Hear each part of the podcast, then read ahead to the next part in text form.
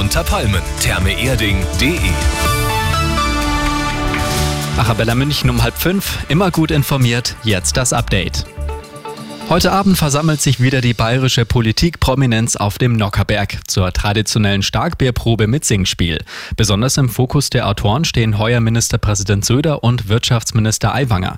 Beginn ist um 19 Uhr. Unsere Arabella München Reporter sind mit dabei.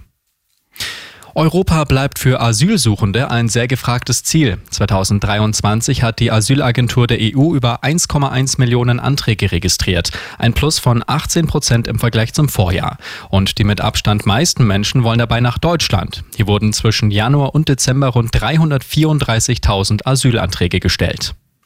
Und das Handwerk hat Zukunft. Das ist die Botschaft von Bundeswirtschaftsminister Habeck zur Eröffnung der internationalen Handwerksmesse in München. Die konjunkturelle Lage sei herausfordernd, werde aber in Gang kommen, sagte Habeck. Die IHM läuft bis Sonntag auf insgesamt vier Bühnen übrigens mit unseren Arabella München Moderatoren.